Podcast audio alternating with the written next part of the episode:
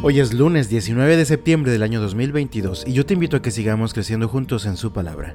Dice la Biblia en Oseas capítulo 4 en los versículos 1 al 6.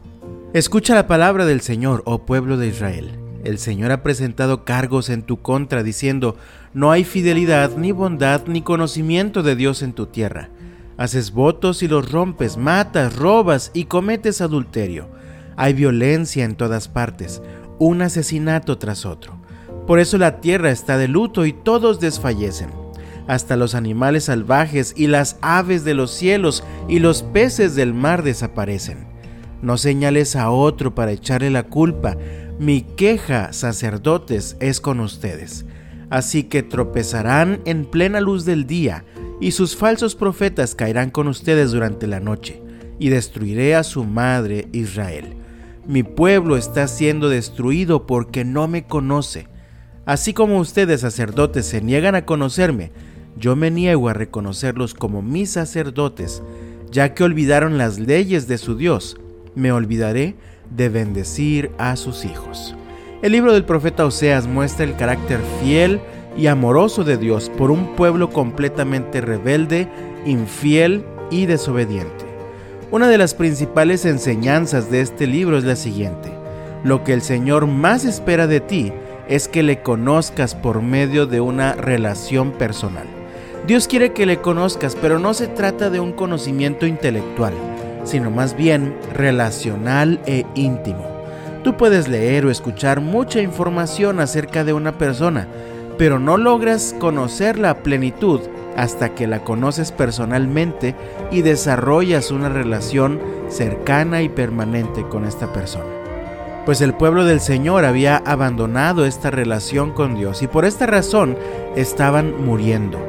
Leí en el texto, mi pueblo está siendo destruido porque no me conoce. Vemos en el texto que de esta falta de conocimiento de Dios se desprenden muchos problemas. En los versículos 1 al 3, el Señor los acusa de ser infieles, de ser corruptos e injustos con los demás. Los acusa de ser inmorales y violentos. Había muerte, llanto y destrucción por todos lados en el pueblo. Y ellos eran los responsables de esta situación.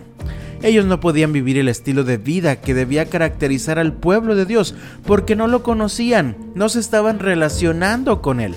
Y tú tampoco puedes vivir como un hijo de Dios si no conoces al Señor. De hecho, nadie puede vivir en el sentido pleno de la palabra sin conocer a Dios quien es la fuente de la vida.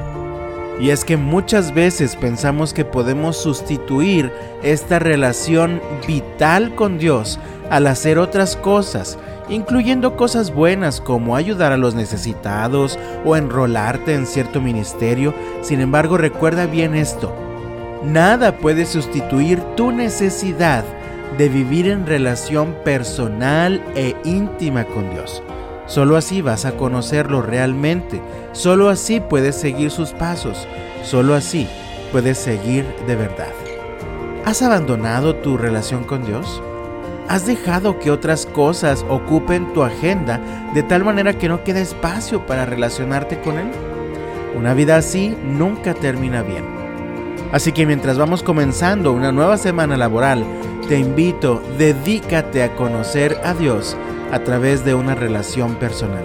Dijo el Señor a su pueblo en Oseas capítulo 6, versículo 6, quiero que demuestren amor, no que ofrezcan sacrificios, más que ofrendas quemadas, quiero que me conozcan. Que Dios te bendiga este lunes y hasta mañana.